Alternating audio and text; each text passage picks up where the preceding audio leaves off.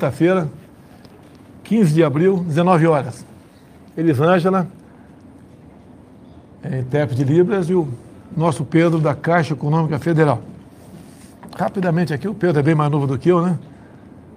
O que eu vi acontecer agora há pouco no Brasil me, me lembrou do tempo de garoto, quando assistia no, no cinema do Seu Lelé, em Eldorado Paulista, é, filme de cowboy. Então o cara assaltava, por exemplo, algo na Califórnia, e começava uma cavalgada, né? uma desembalada, correr em direção ao México. Uma vez transpondo a fronteira com o México, estava tudo resolvido, ele não podia mais ser preso e, e alguns torciam para o bandido, outros torciam para a patrulha, mas aqui no Brasil parece que a mesma coisa acontece hoje em dia. Mas vamos lá, não vou entrar em detalhes não. A notícia chegou agora para mim, eu estou custando a crer que seja verdadeira por Deus que está no céu. Carmen Lúcia dá cinco dias para o presidente da Câmara, Arthur Lira, explicar por que não abriu processo de impeachment contra Bolsonaro. Realmente, eu acho que alguma coisa de errado, né, ou de muito errado, vem acontecendo há muito tempo no Brasil. Então vamos ver qual é esse processo de informação, está na mídia agora, qual é o encaminhamento que o Arthur Lira vai dar no tocante a isso, se vão abrir processo ou não, e a gente vai se encontrar, não na live, né, mas com toda certeza no outro lugar, no outro lugar brevemente, para discutir esse assunto aí. Eu não quero aqui me antecipar, falar o que eu acho sobre isso aí. Só digo uma coisa: só Deus me tira da cadeira presidencial. E me tira, obviamente, tirando a minha vida. Fora isso, o que nós estamos vendo acontecendo no Brasil não vai se concretizar. Mas não vai mesmo. Não vai mesmo. Ok? Mas vamos lá. Vamos bater um papo aqui, Pedro? Claro. Vamos lá. Curiosidade, né? Sabemos da questão do, do vírus aí, da Covid, mata muita gente, etc. Mas parece que os números começaram a cair. Depois que a CPI lá do Senado incluiu também a investigação de cima de governadores e prefeitos. Mas tudo bem. Mas olha só como é que a mídia se comporta, né? Eu nunca vi, algo tão sujo no mundo, né? Como grande parte da mídia no Brasil. É uma coisa realmente que se aproxima do chorume, uma coisa fétida. Essa é grande parte dessa mídia podre do Brasil. Olha aqui, ó. médicos fazem tratamento clandestino com cloroquina contra a Covid-19. Eu não quero discutir a cloroquina aqui. Eu tomei e me, me safei. Muita gente tomou e safou. Isso chama-se tratamento precoce ou tratamento imediato, ou tratamento off-label. O médico tem o direito de bem receitar o que ele achar que é melhor para o paciente. É exemplo de Chapecó. O prefeito lá, João Rodrigues. Lá os médicos têm liberdade para receitar o que ele achar melhor. Se ele achar que tem que ser a cloroquina, vai ser, ivermectina, vai ser, seja lá o que for. Tá? Agora, por que, que a mídia faz um trabalho sujo como esse? Pelo que tudo indica, a certeza que eu passo a ter, é quanto mais mortes tiver, melhor, para provocar né, uma, um clima de revolta contra o presidente da República. Essas mídias né, estão perdendo credibilidade dia após dia e nós sabemos onde eles vão chegar. Né? É, a mídia que sempre falou em liberdade de imprensa, contra a censura, estão se autocensurando. Tá? Estão cada vez mais des desacreditando a mídia no Brasil como um todo. Mas vamos em frente. Essa decisão do Supremo de hoje, de hoje então, o Lula está elegível para 22. Bem, eu não, o Brasil não, não, não, quebrou no último ano, no penúltimo ano, ou no governo A, B ou C. O Brasil vem numa situação bastante complicada há décadas, há décadas. Alguns querem que eu resolva, né? Limpe a casa quase que sozinho de uma hora para outra não quero jamais me intitular como faxineiro do Brasil, aquele que vai resolver os problemas do Brasil, o salvador da pátria. Mas acredito, né, que estou fazendo a coisa certa. Quando se fala em corrupção, Pedro, eu pedi para você fazer uns cálculos aqui, rapidamente aqui, fala em corrupção. A corrupção, como eu estava assistindo agora o programa Pingo nos I, né, não foi, foi, o Zé Maria falou muito na questão da Petrobras, mas foi generalizada. É um corpo que está com câncer em todos os seus órgãos, em todos os seus tecidos. E na Caixa Econômica não era diferente. Então, eu pedi para o Pedro rapidamente aqui, nos oito anos do governo Lula, qual foi o lucro da Caixa nos oito anos do governo Lula e qual foi a média anual de lucro? O lucro somado foi de 20,5 bilhões de reais, né, presidente? E no primeiro ano do seu governo, a Caixa teve um lucro maior do que nos oito anos do governo Lula. Vamos lá. Então, no governo Lula, oito anos, lucro 20 bilhões. Isso. Média 2,5. É isso. Depois tivemos Dilma, seis anos. Isso. Aumentou um pouco o lucro, Isso. na média, né? De 2,6 para 5,3. Dobrou. 5,9. 5,9. Uhum. No governo Temer, aumentou um pouco mais o lucro da, da Caixa Econômica. 9,4. Em dois anos nosso governo, 17,2 bilhões de reais por ano. por ano. E, presidente, semana passada, só para dar um exemplo do que, que acontece, nós vendemos uma operação do Banco Pan, que tinha dado problema lá 10 anos atrás. Quando o seu governo começou, a ação estava mais ou menos em R$ 1,5. Nós vendemos por R$ 11,42. Então, uma operação que dava prejuízo para a Caixa deu 2 bilhões de lucro só em venda de ativos. Vou falar então, para ficar bem claro aqui, né? O lucro anual da Caixa em cada governo. Então, no governo Lula, média de 2,6 bilhões por ano. 2,6. No governo Dilma, aumentou para 5,9. No Temer, 9,4. No nosso, foi para 17 bilhões. Então, Isso no ano de pagamento de auxílio emergencial que o banco parou durante três meses. então, em dois anos do nosso governo, tivemos mais lucro do que oito anos do governo Lula. No primeiro ano do nosso governo, presidente, a gente teve mais lucro que os oito anos do governo Lula. Nos dois anos do seu governo, mais ou menos o mesmo lucro do que os seis anos do governo Dilma. Já está aqui, 34 e 35. E no Sim, primeiro ano do seu governo, mais lucro que nos dois do governo Temer. Pessoal, há pouco tempo, você, o organograma da Caixa, é presidente, você, abaixo de você quem tem? Doze vice-presidentes. 12 vice-presidentes. Como era a indicação das vice-presidências da, da, da Caixa? Presidente, não era como é com o senhor que é matemático. Tanto que nós trocamos os 12 vice-presidentes, 21 dos 22 diretores. Então, a Caixa nunca trabalhou tanto pelo povo brasileiro, que é outra notícia que a gente vai dar daqui a pouco, nunca teve tanto resultado, e a média dos vice-presidentes de idade, presidente, é ao redor de 40 anos de idade, 14 mulheres líderes, quando começou o seu governo, zero mulheres líderes, ou seja, nenhuma mulher como vice-presidente ou diretora, hoje são 14, e os as pessoas com deficiência, PCDs, só um e meio dos empregados eram PCDs, quando o mínimo é 5, e nós atingimos isso. Tá. Então, no passado, né, as estatais davam prejuízo de dezenas de bilhões de reais. Agora dá lucro. E a Caixa, apesar desse lucro, você botou a taxa de juros lá embaixo. Saiu de 14% ao mês no cheque especial para começando de 1,8% ao mês. E há um mês atrás, um mês e pouquinho, nós anunciamos outro exemplo para as santas casas, que nós reduzimos em 80% a taxa de juros. Presidente, quando nós assumimos era de 30% ao ano. Hoje está ao redor de 6% ao ano e são 190 mil leitos. Isso acontecia com o Banco do Brasil, com o BNDES. Banco. Banco Central também não? Não, Banco Central não, né? lá, lá é mais, lá é O Banco mais Central profissional. Não tem a- a- um empréstimo, essa- é uma operação mais técnica. Então, isso acontecia há pouco tempo no Brasil. Mudou. Querem criticar meu governo? Fique à vontade. Fique à vontade. Mas puxe um pouquinho pela memória para ver como o Brasil era conduzido no passado. Então, quando eu falo em arrumar a casa, né? Ó, tem muita, mas muita gente melhor do que eu.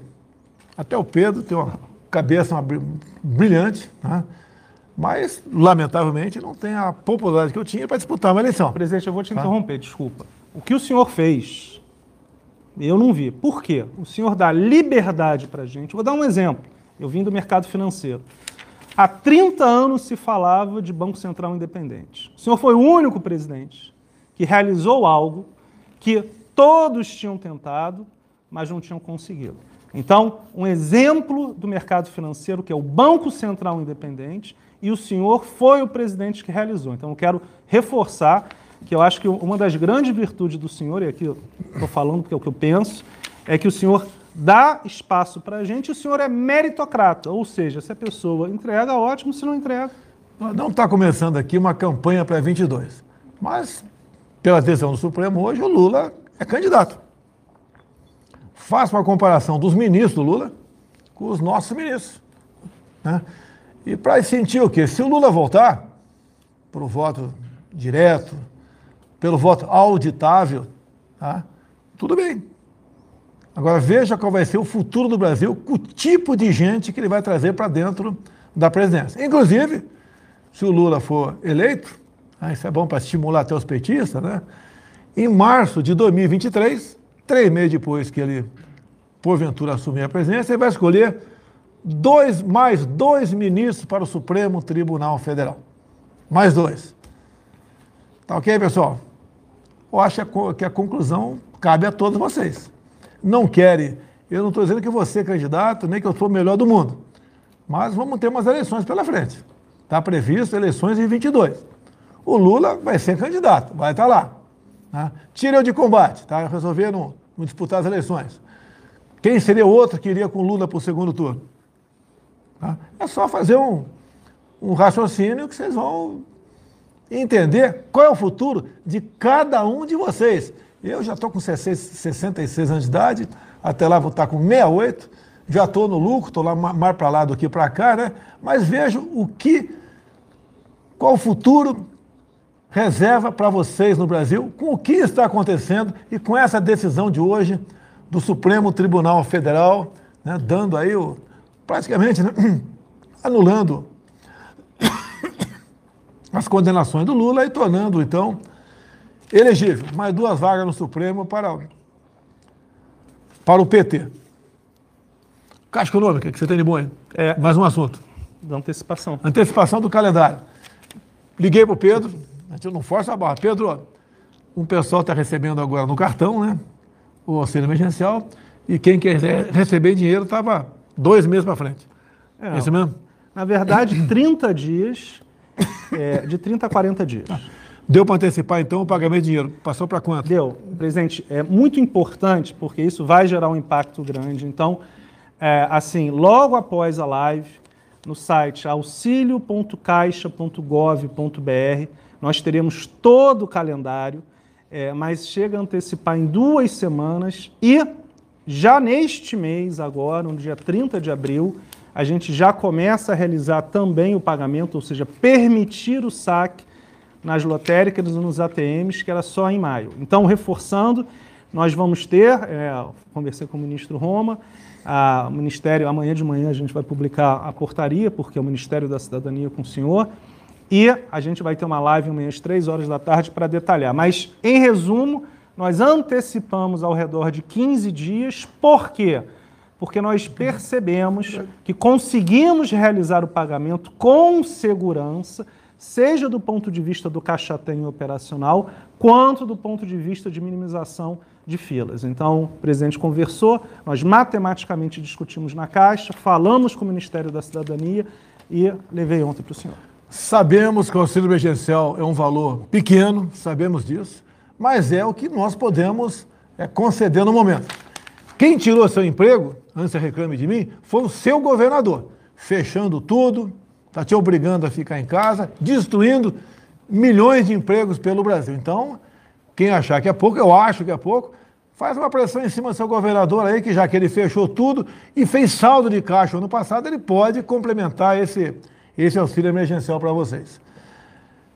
Tem uma pergunta, começar a primeira pergunta aqui, enquanto ele passa, chega aqui. É, estamos com recordes de audiência, né? Está o Facebook, YouTube, Instagram nosso, mais ou menos 140 mil. Pigo nos Dias, 120 mil. Foco do Brasil, 5. Folha Política, 17. Jovem Pan News, 25. Total, estamos com um pouco mais de 300 mil pessoas nos assistindo online aí. Cid, uma pergunta para o Pedro. Augusto Nunes. Boa noite, presidente Bolsonaro. Boa noite, presidente da Caixa, Pedro Guimarães. Eu pergunto ao presidente da Caixa eh, se, com as lições do ano passado, dadas pelas fraudes que ocorreram, foram tomadas medidas de precaução neste ano que impedirão a repetição do que tivemos aqui. Augusto, obrigado pela pergunta. nós tivemos um volume de fraudes inferior a 0,15%. É uma, um percentual menor do que nos Estados Unidos. Só que pagamos 300 bilhões de reais. E várias dessas pessoas estão tendo que devolver. Né? Então, na verdade, foi um valor muito menor. E sim, sua pergunta é excelente, porque nós reforçamos a segurança do sistema e fizemos a atualização, 27 atualizações do Caixa Tem. E essa é uma pergunta, presidente, importante, porque foi por isso que nós colocamos um cronograma com um pouco mais de gordura. Quando vimos que estava funcionando muito bem, com basicamente zero de fraude, nós, após a, a conversa com o presidente, antecipamos em até duas semanas. Minhas contas aqui, eu posso estar errado, é mais ou menos 500 mil o número de de fraudes, é, é, é, um pouco menos. Um pouco menos. É porque eu não posso falar no detalhe, presidente, é. mas é menos. É, é, menos, mas na verdade é bem menos, mas. O que eu vi que o Wagner Rosário, o Augusto, tem gente de tudo quanto é cor ali, tá? Toda a Arca de Noé está ali, tá? Gente tua, na imprensa, tem gente minha, militar, tem banqueiro, tem tudo quanto é tipo de gente ali. Foi para pegar os 600 reais no começo e depois pegar os, 200, os 300 também lá atrás. Deixa eu só falar, presidente, porque eu acho que isso é importante. Nós bloqueamos é, as, então, algumas pessoas tentavam pegar o benefício e não conseguiam. Então, na verdade, quando nós percebemos as fraudes, as pessoas, algumas tentaram sacar e outras, Augusto, falaram que era fraude e depois nós demonstramos matematicamente que quem tinha acabado recebendo era alguém da própria família, então é um pouco mais complicado. Então, a fraude provada, todas foram pagas, foi de, ao redor, é menor que 0,15, mas eu não posso dar o número Vamos lá, nessa política aí do fique em casa, do lockdown, do confinamento, tá? esses superpoderes que o Supremo deu para governadores e prefeitos, mas tem uma consequência disso. Como, por exemplo, aqui. Desde março do ano passado, eu falava, né, que continuo falando que nós temos dois inimigos, o vírus e o desemprego. Mas a grande parte da mídia o tempo todo batendo em mim, porque virou esporte, né? Por parte desses órgãos de imprensa. Não são todos, mas virou um esporte. Temos aqui a matéria do Correio Brasilense, de dois dias. O Brasil tem 125 milhões de pessoas que não sabem se vão se alimentar bem. Na verdade, é saber se vão comer o suficiente. Eu não sei quanto, quanto uma pessoa come por dia. Vou chutar aqui um quilo de alimento por dia. Vou chutar. Esse pessoal aqui vai comer aí 700 gramas, 600 gramas, 500 gramas. Essa é a preocupação. Essa é a política do Fica em Casa. Eu vi um vídeo né, sobre plantador de tomate. Eu acho que é interior de São Paulo, não está dizendo o local lá. Mas conversei hoje com o Coronel Melo Araújo, da CEAGESP. Então o pessoal, alguns, né, o grande parte dos plantadores de tomate, eles estão colhendo e jogando fora. Porque não tem para onde vender. O cara fecha, São Paulo, por exemplo, fecha ali restaurante, fecha bar, não pode vender um, um cachorro quente na praça, não pode nada, não tem consumo de tomate. Agora, esse tomate, né, mais tarde, quando a procura se fizer presente, o cara vai plantar tomate, eu vou, calculo que vai levar uns dois, três meses para o tomateiro aí dar tomate. Vai ter uma produção pequena, o preço vai lá para cima. Conversei hoje também, meu irmão estava comigo aqui em Brasília, com o bananicultor do Vale do Ribeira. Ele falou que na, na plantação dele, ah, os cachos estão amadurecendo e apodrecendo no, no pé. Ou seja, vamos ter uma quebra de banana também no Brasil. A economia do Vale do Ribeira, a minha terra, né?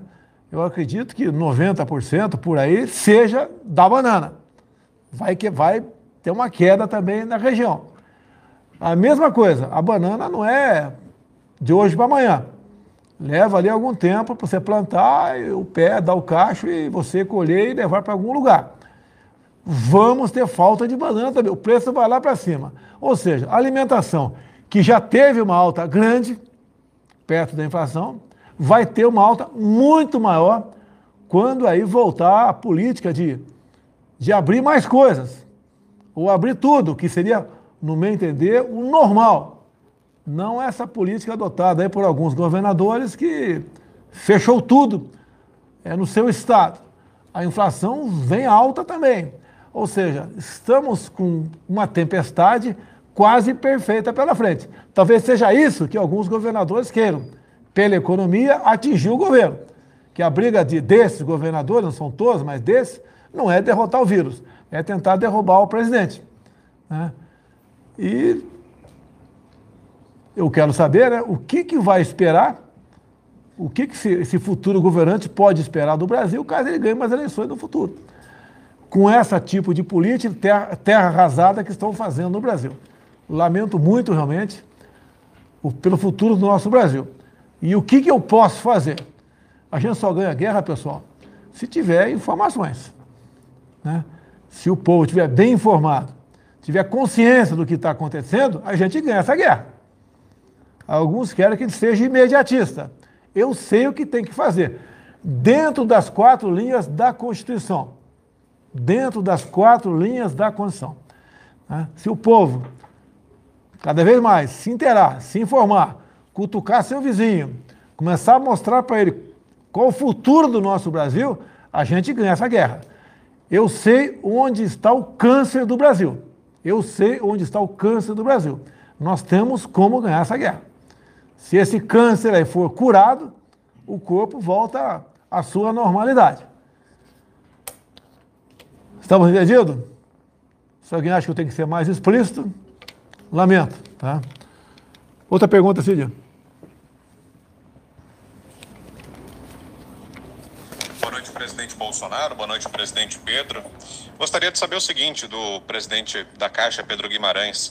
De acordo com as regras do auxílio emergencial dessa segunda rodada, agora de 2021, quem não recebeu o auxílio em 2021, em 2020, melhor dizendo, não pode receber agora nesse ano, ou seja, o pagamento agora é só para quem já estava cadastrado no ano passado.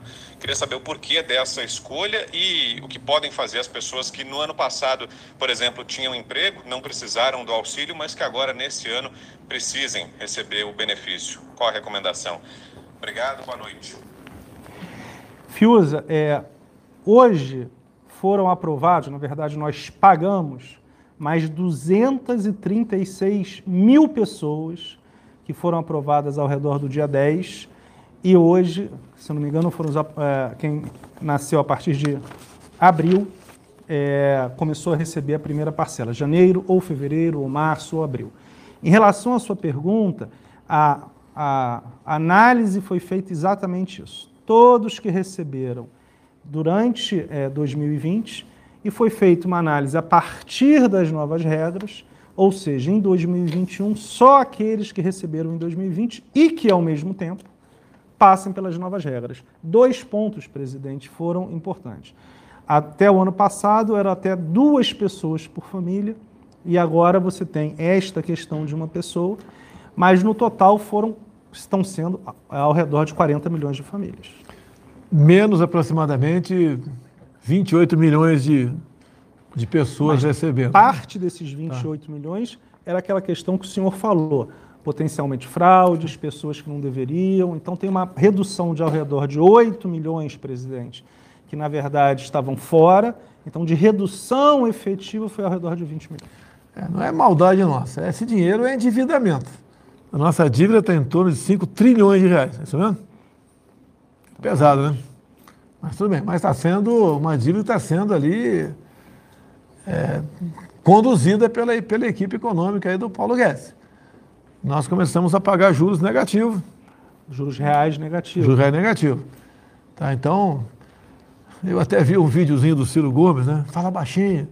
No governo do PT se pagava juros altíssimos. Né? eu acho que chegou acima de 40%, foi não? Não, ao ano foi na estabilização da moeda lá para a década de 90 do Fernando Qu Henrique. Quanto lembra o percentual que foi? Ah, chegou a uns 35%. 35%. Ao ano, 37. Mas no governo FHC não chegou mais alta não, essa taxa de Isso. juros? Não? Se combatia a inflação, simplesmente aumentando a taxa de juros.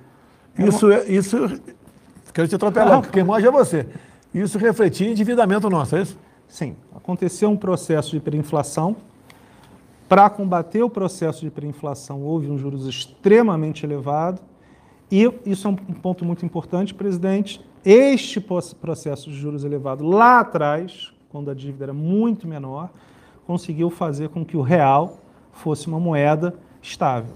O grande ponto que o senhor está falando, que é uma questão muito importante fiscal, é qualquer perda de confiança na moeda, por uma questão exatamente fiscal, faz com que a inflação volte. Agora, hoje nós temos uma inflação, mesmo sobre qualquer parâmetro da história do governo brasileiro, baixa. Então, o que, que acontece, só para finalizar?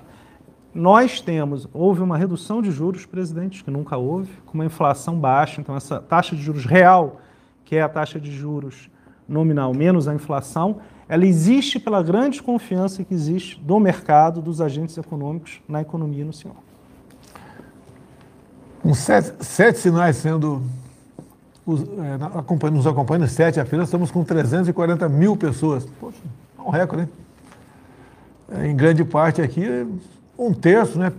Is do Augusto Nunes e sua, turma aí. Lá? Chegando mais algumas notícias. O Brasil vacina mais que toda a Europa junta. Tá? E isso daí é a grande mídia nossa, continua ainda desinformando a população no tocante a isso. Tirando os países que produzem vacina, nós somos o que mais vacina no momento. Teve um fato em Curitiba, é lamentável, no domingo, o pessoal fazendo lá uma, uma carreata e uma psicóloga do 13º andar, por coincidência, jogou um maracujá congelado contra a multidão e atingiu uma senhora, uma idosa que teve corte e sangramento na cabeça. A petista, que a página dela toda ela é voltada para o Lula livre, foi detida, né? E vai responder por tentativa de homicídio. Lamentavelmente foi posta em liberdade logo depois. Fizemos a semana passada a primeira ligação com tecnologia 5G da empresa Nokia. Nokia. E estamos preparando para, para o 5G no futuro. Não vou entrar em, em detalhes sobre o senador Cajuru aqui. Ele ligou para mim, tá certo? Conversou comigo. Uma conversa que eu teria com qualquer senador, né? Ele já falei com ele algumas poucas vezes no passado, com, com, assim como com alguns poucos deputados e senadores também, sem nunca tive nenhum problema. Agora, o fato de gravar a gente, no dia seguinte me ligou novamente. Eu acho que foi no dia seguinte. Não, não foi no mesmo dia, não. Foi no dia seguinte? Não sei. Tá? Ligou novamente para mim e conversou comigo e falou que tinha cortado partes agressivas a um senador, não sei o quê. Fiquei quieto. Quer dizer, quando ele falou aquilo, eu vi que o cara me gravou. E vai divulgar. Não vou discutir com um maluco aqui. Ele não pediu autorização para gravar uma ligação telefônica comigo. E mais, o que ficou de bom nessa conversa? Bom não, muito bom. Né? Vira mexe, você vê o pessoal me acusando. Ele não comprou vacina o ano passado. É isso mesmo? A Pfizer ofereceu para ele 70 milhões de doses, ele não comprou. E o Cajuru gravou né, para a CNN e disse que eu havia dado um chá de cadeira para o no presidente da, da Pfizer de 10 horas e não recebi. E ele falou que isso seria comprovado brevemente com o futuro, com, com, porque um ex-ministro da Saúde é, confirmaria isso. Bem, depois ele disse que esse ex-ministro, não podia ser outro, né, foi o Mandetta. Agora, para vocês verem, quem é que com toda certeza, com toda certeza, espalhava que eu não, com toda certeza espalhava que eu não havia comprado vacina no passado? O próprio Mandetta. Agora, por que não compramos antecipadamente de alguns outros laboratórios? Porque tinha que passar pela Anvisa, pessoal. Eu não posso ser irresponsável a ponto de comprar uma vacina que vai ser injetada em você sem uma comprovação, né? sem uma certificação da mesma. Então ficou bom para o Cajuru. Acabou confirmando aquilo que a gente não tinha certeza, que quem espalhava, quem espalhou que eu não comprei vacina foi o Henrique Mandetta, o candidato aí da Globo para a presidência ano que vem. Tá certo? Valeu, Cajuru! Obrigado aí. Agora está faltando você divulgar a, a, outra ligação que você fez para mim, dizendo que eu concordei, né? Que falei, publica aí, né? Publica aí o, a conversa telefônica entre nós. Essa ele disse que não gravou. Essa não gravou? Porra, Cajuru, essa não gravou? Tu grava tudo, Cajuru. Tu grava tudo, pô. Não gravou porque tu vai se ferrar, né? Vai fazer uma prova é contra você. Tá certo? Tem mais pergunta aí, Cid? E outra coisa, né? O Cajuru foi desmentido pelo próprio. Tem mais perguntas? É, foi desmentido pelo próprio presidente da Pfizer, que não havia pedido audiência comigo. E agora eu fico chateado, né, com todo respeito à CNN. A CNN procurou o presidente e não teve resposta. Pelo amor de Deus, tá certo? Dando a entender que eu fiquei quieto porque poderia ter havido esse contato com a Pfizer. Eu conversei com a Pfizer esse ano, uma videoconferência. Né? E eu não sou a pessoa que vou servir de intermediário para comprar vacina. Muita gente, algumas pessoas, né, fazem contato fortuito comigo, cercadinho, nas visitas que eu faço, lá no próprio Alvorada, no evento. Estava me apresentar o ministro da Justiça, da, da Saúde, que eu quero, eu tenho uma vacina muito boa. Eu, entra, entra por aqui, sai por aqui. Eu não vou ligar para o ministro da Saúde, eu recebe aí o fulano de tal, que ele quer te, te oferecer uma vacina né, feita não sei aonde, Marte, Vênus, Platão, Plutão, Saturno, não sei. Tá? Não vou fazer isso aí porque isso aí, não vai entender, é lobby, pô. É lobby. Quem quer vender vacina no Brasil, né, é só procurar a Anvisa. Uma vez sendo aprovada, a Ministério da Saúde é rapidamente contactado e, e vai comprar essa vacina com toda certeza. Tem mais aí, Cid? Mete o bloqueio. Zé Maria. Salve! Muito boa noite, presidente Bolsonaro. Boa noite, presidente da Caixa, Pedro Guimarães. Olha, a minha pergunta, eh, presidente Pedro Guimarães, é se esse lucro da Caixa Econômica significa já um bom sinal para a retomada da economia no pós-pandemia ou é apenas um retrato atual? O que significa esse lucro da Caixa aí no mercado financeiro? ano obrigado, passado. boa você noite. Você teve lucro ano passado, né? Não, é, Zé Maria, obrigado. Nós tivemos lucro recorde, tanto em 2019 quanto em 2020. É, então, a Caixa Econômica Federal nunca reduziu tanto seus juros, nunca ofereceu tantos, é, tanta ajuda à população, como ano passado nós demonstramos, quando pagamos, presidente, 121 milhões de brasileiros. Chegamos a pagar 90 milhões de brasileiros todos os meses. E o primeiro e o segundo é, recordes de lucro na história da Caixa foi no governo do presidente Bolsonaro. E um outro ponto que é importante, mas aí né, respondendo a sua pergunta, no primeiro trimestre deste ano de 2021, nós crescemos o crédito imobiliário com recursos da Caixa em 103%, ou seja, em janeiro, fevereiro e março de 2021, nós mais do que dobramos o crédito para compra de casas e apartamentos de janeiro, fevereiro e março de 2020, o que demonstra matematicamente que a Caixa e a economia estão fortes. Pelo menos esta questão imobiliária, que é muito importante, que gera muito emprego, presidente, dá uma demonstração do que se chama de resiliência, ou seja, de força, porque tem mais de um milhão e meio de pessoas neste segmento com esses créditos que nós emprestamos. É, a última notícia aqui, se não tiver mais pergunta do pai do Cícero, deixa eu falar rapidinho aqui. No último sábado agora tive no Morro da Cruz, comunidade de São Sebastião aqui no DF. É, conversando com o povo, né? Batendo papo, etc, não sei. É, e daí, dado momento, nós parei numa casa ali, sem querer, e era uma casa onde tinha algumas venezuelanas, acredito que um pouco mais de 10, é, na casa. Tá?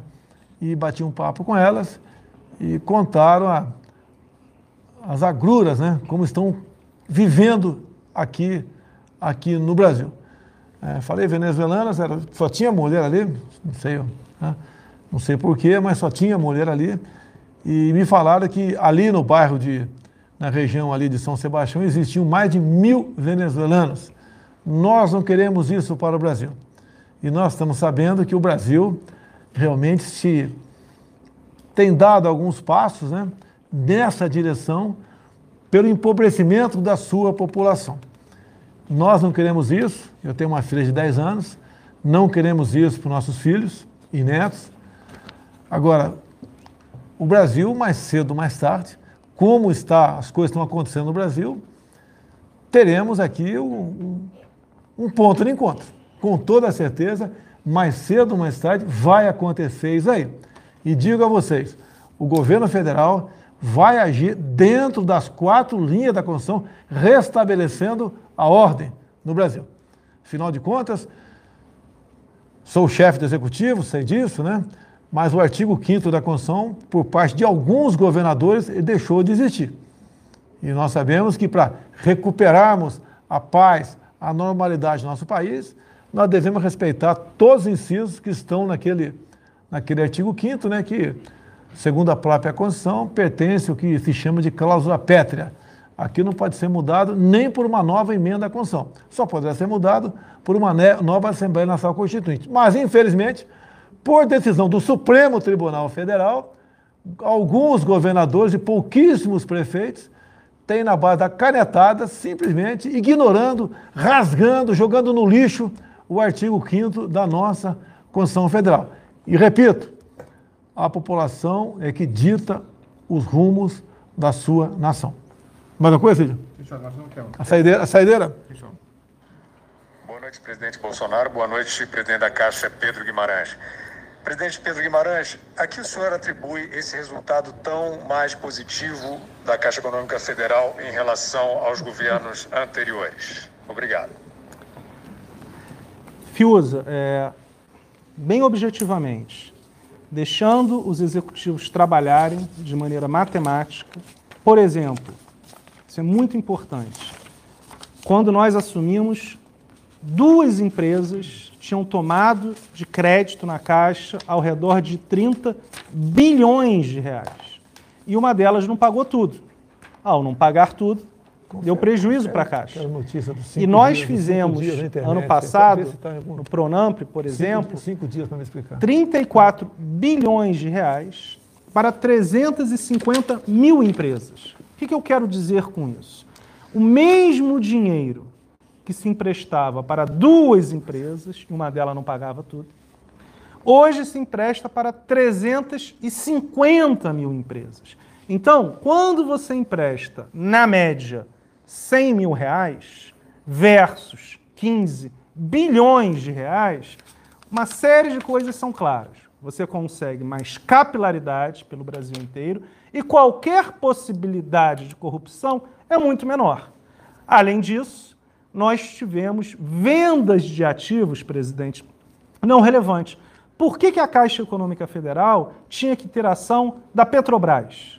Vendemos Petrobras, vendemos uma série de ações como o próprio Banco Pan. Então é um conjunto de ter liberdade para atuar, é um conjunto de focar no, na parte imobiliária, micro e pequenas empresas, pessoas mais carentes e fazer isso de uma maneira correta então, esse resultado é muito mais forte, vai continuar sendo mais forte. E, por exemplo, nós montamos um banco digital de 107 milhões de pessoas. Isso ajuda a reduzir os custos. Outras coisas importantes. A gente está saindo de 200 prédios. Nós gastávamos centenas de milhões de reais para patrocinar o clube de futebol. Hoje é zero. Então, são uma série de pontos, eh, a gente tem que ir rápido aqui, mas eu acho que o objetivo é: o presidente deixa a gente tocar o banco da maneira matemática, todas as pessoas da Caixa são excelentes, eu tenho um enorme orgulho de ser presidente da Caixa, e basicamente a Caixa tem o seu papel eh, social e o seu papel ajudando as pessoas mais carentes e as empresas menores. Mais uma coisa? Encerrando, quero ler mais uma vez uma notícia aqui muito importante está aqui no antagonista. Né? Eu não gosto de replicar coisas, falar de antagonista, veja, folha, porque tem muito fake news, mas pelo que levantamos até agora aqui, a notícia é verdadeira.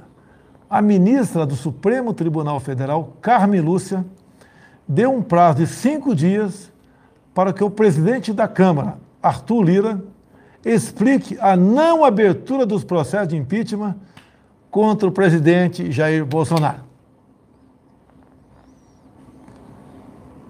Boa noite. Fique tranquilo que eu vou dormir tranquilíssimo essa noite. E vamos ver o desenrolar dessa notícia aqui do nosso Supremo Tribunal Federal. Ok, pessoal? Boa noite a todos. Até quinta-feira que vem, se Deus quiser.